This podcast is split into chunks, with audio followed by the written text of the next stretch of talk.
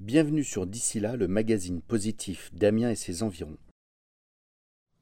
C'est quoi demain pour vous dans, dans ce regard bleu que vous avez Alors, c'est très simple.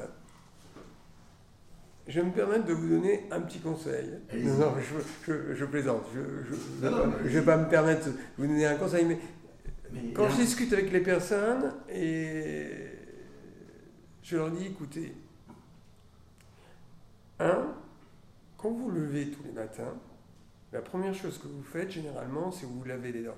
Et quand vous vous lavez les dents, la première chose qui doit vous animer, c'est comment je vais faire pour progresser aujourd'hui. Si tous les jours que Dieu fait, vous n'avez qu'une hantise, c'est progresser, mais dans la globalité des choses. Progresser avec les gens que vous fréquentez tous les jours.